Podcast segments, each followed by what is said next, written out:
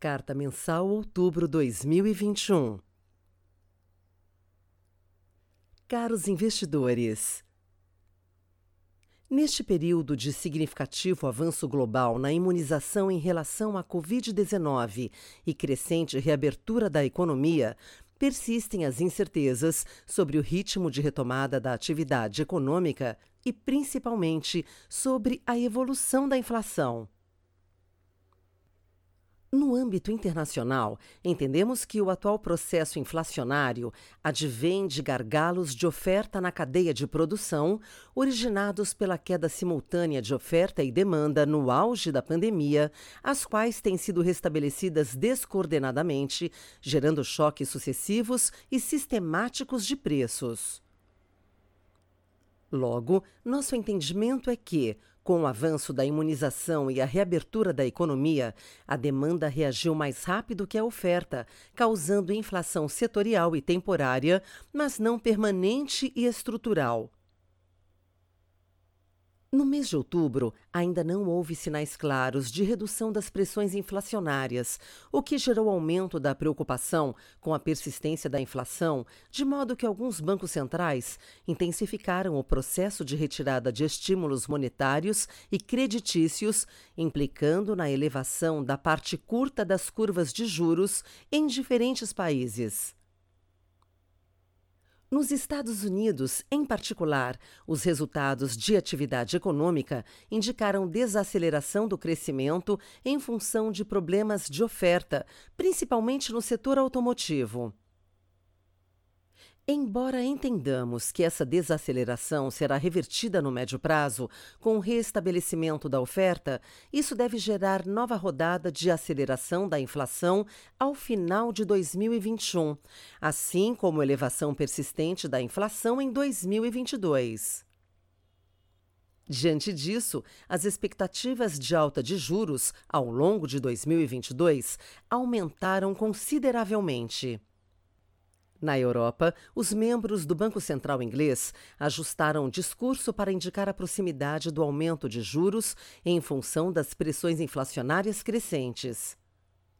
O Banco Central Europeu, por sua vez, manteve um cenário base de juro inalterado por bastante tempo, embora não o tenha enfatizado como em ocasiões anteriores. Do lado do crescimento, mesmo com uma nova onda de contaminação da Covid-19 atingindo alguns países, não houve mudanças relevantes no cenário. Na China, as dificuldades relativas à restrição de oferta no setor energético afetaram negativamente a atividade econômica de curto prazo. Até o presente momento, o governo chinês reagiu à desaceleração da economia por meio de atuações setoriais e não por alterações mais expressivas na política monetária e fiscal. Um exemplo dessa atuação foi a intervenção no mercado de energia mediante a imposição de um teto nos preços de carvão. No âmbito doméstico, a inflação tem se mostrado ainda mais persistente que nos países desenvolvidos. A mediana das expectativas de inflação para 2021, divulgada no relatório Focus do Banco Central, tem sido revisada para cima semanalmente nas últimas 30 semanas, assim como as de 2022, que também foram revisadas para cima nas últimas 15 publicações. Houve aumento na deterioração das expectativas de inflação após o governo solicitar oficialmente uma licença para furar o teto em meados de outubro. A maneira como foi solicitada e o período em que foi comunicada levaram o mercado a entender que o Ministério da Economia perdera o controle sobre a principal âncora da política fiscal, o teto dos gastos públicos. Essa licença para furar o teto afetou também os preços dos ativos brasileiros, levando o câmbio a se afastar ainda mais dos fundamentos, alcançando a cotação de R$ 5,70 por dólar, e o mercado a esperar juros de dois dígitos nos próximos anos. Nesse cenário, as perspectivas domésticas de crescimento econômico para 2021 e 2022 minguaram. O cenário construtivo da Azequest era baseado na premissa que o atual regime fiscal seria mantido e de que não haveria mudança de percurso na consolidação fiscal. Consequentemente, sem a clareza no desenho e na credibilidade da nova âncora fiscal, passamos a enxergar uma possível desvalorização ainda maior da nossa moeda, IPCA, de 9,7% em 2021 e 4,1% em 2022, juros Selic de 9,25% e de 11%, e crescimento do PIB de 5,1% e 1% neste e no próximo ano, respectivamente. Em um cenário de baixo crescimento e inflação persistente, com possível piora da popularidade presidencial, crescem as expectativas dos analistas por novas licenças para furar o teto ou para se desviar do caminho da consolidação fiscal. Consequentemente, acreditamos que persista o cenário de deterioração econômica, ao menos até se ter clareza sobre o desenho e a credibilidade da âncora fiscal. Estratégia macro. O cenário doméstico permaneceu repleto de incertezas, afetando o comportamento dos ativos locais. No entanto, a condução da política fiscal assumiu protagonismo no mês, com as discussões focadas nas expectativas de cumprimento ou furo do teto de gastos.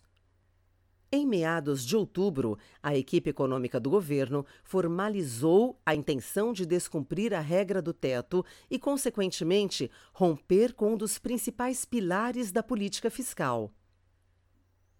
A medida trouxe forte desvalorização dos ativos, renda fixa, câmbio e bolsa, já partindo de um nível depreciado.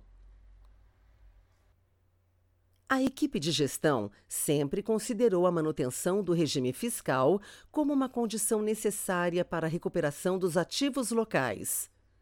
O possível desrespeito à política de austeridade com os gastos públicos seria um divisor de águas para a construção dos temas de investimentos. As incertezas do cenário, somadas à expectativa de manutenção do regime fiscal, levaram a posições menores e estratégias levemente positivas, em especial considerando os níveis de preços deprimidos.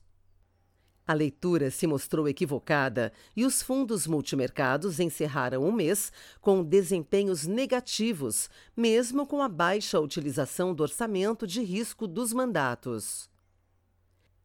As estratégias no mercado de juros locais foram as maiores detratoras de resultado, com perdas nas posições compradas nas NTNBs, com vencimentos de longo prazo e posições relativas nos juros nominais. Já a exposição tomada nos juros longos dos Estados Unidos acumulou ganhos, protegendo parte da exposição local. No mercado de câmbio, embora com exposições pequenas, a tese de desvalorização do dólar contra uma cesta de moedas de commodities foi mantida, gerando ganhos modestos para o portfólio. Já a posição comprada em real, em linha com a deterioração dos ativos brasileiros, registrou perdas no período. Nossos fundos macro tiveram um mês de performance negativa. O Azequest Multi fechou o mês com performance de menos 0,46%, o MZK Dinâmico com menos 0,42% e o Azequest Multimax com resultado de menos 1,38%. Estratégia de renda variável. Outubro foi um mês de forte queda nos ativos da Bolsa Brasileira. O índice Bovespa fechou o mês com retorno negativo próximo a 7% e as perdas no ano chegam a 13%. Pesaram sobre a performance das ações as revisões para baixo de crescimento de PIB em 2022 ao mesmo tempo em que a inflação corrente seguiu pressionada e com revisões altistas de curto prazo.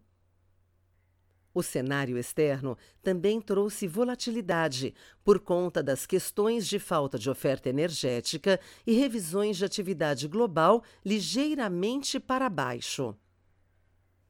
Sem dúvida, a condução da política fiscal e a possibilidade de furo do teto de gastos também teve um peso muito forte e acabou levando a Bolsa Brasileira a se descolar da performance de outros emergentes e bolsas nos Estados Unidos. Nossa equipe de gestão foi mais uma vez muito bem sucedida na estratégia de proteção dos portfólios de ações, tanto nos fundos long only quanto nos fundos long short. Utilizamos uma maior parcela de alocação em caixa, alocação em setores defensivos ligados à exportação e, sobretudo, menor alocação nos setores domésticos de varejo e consumo. Destaque para o fundo Azequest Top Long Biased, que encerrou o mês com performance positiva de 1,8%, mesmo com toda a queda da bolsa.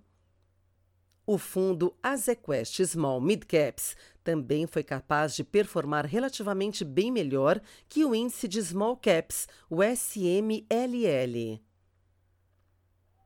Pelo segundo mês consecutivo, o Azequest Total Return teve retorno positivo e bem superior ao CDI. O fundo fechou o mês com alta de 1,24% e já está acima do CDI no ano. Durante o mês, o fundo manteve exposição líquida ligeiramente vendida, com exposição short nos setores de varejo e serviços financeiros e bens de capital. Estratégia Crédito o mercado primário continuou bastante aquecido em outubro e entendemos que deve permanecer assim nos próximos meses. O ritmo de captação dos fundos de crédito privado tem contribuído para a absorção do alto volume emitido e, mesmo com o final do mês turbulento no cenário macro, as ofertas agendadas conseguiram forte demanda e foram realizadas sem grande dificuldade. O secundário seguiu saudável, com boa liquidez e viés comprador, o que levou a mais um mês de fechamento nos spreads de crédito. Em outubro, nossos fundos de crédito obtiveram ótimos resultados, acima de suas rentabilidades-alvo de longo prazo. O Azequest Lute teve um rendimento de mais 0,61%. As diversas estratégias apresentaram bons resultados no mês, com destaque para as carteiras de LF e LFSN. O Azequest Valore teve um rendimento de mais 0,63%, com destaque para as carteiras de LFSN e Debenture CDI. O Azequest Altro teve um rendimento de mais 0,55%, destaque para as carteiras de LF e LFSN. A estratégia offshore teve uma performance negativa no mês. A piora no cenário macropolítico afetou diretamente os bonds de empresas brasileiras, que, em meio à liquidez reduzida pela menor previsibilidade com o futuro do país, acabaram se descolando do CDS, nosso principal hedge. O Azequest Supra teve um rendimento de mais 0,30%, impactado principalmente pela maior aversão a risco Brasil. Na parcela de alocação local, as alocações em LF, FDIC e debentures em geral entregaram um resultado de 63 bips positivo no mês, frente ao aumento na atratividade de crédito diante do aumento de juros. A estratégia de papéis redeados acabou sendo afetada pela excessiva volatilidade na curva de juros local e pela reprecificação das expectativas de inflação, encerrando o mês em menos 15 bips. No offshore, mesmo efeito comentado acima. Por fim, o Azequest Debentures Incentivadas teve um rendimento de menos 0,97%, resultado acima do IMA B5, menos 1,24%. Ganhamos principalmente no posicionamento relativo entre os vértices da curva. Outras estratégias. Na estratégia de arbitragem, o Azequest Low Vol encerrou o mês com 0,62%, resultado bastante superior ao CDI, e o Azequest Termo seguiu sua rentabilidade alvo planejada com 0,52%, acumulando o retorno de 3,68% nos últimos 12 meses. Em outubro, o fundo Azequest Asmut Equity China teve alta de 5,70%, uma recuperação importante, fruto da valorização do dólar perante o real e principalmente da valorização de 3,33% na classe em dólar em Luxemburgo.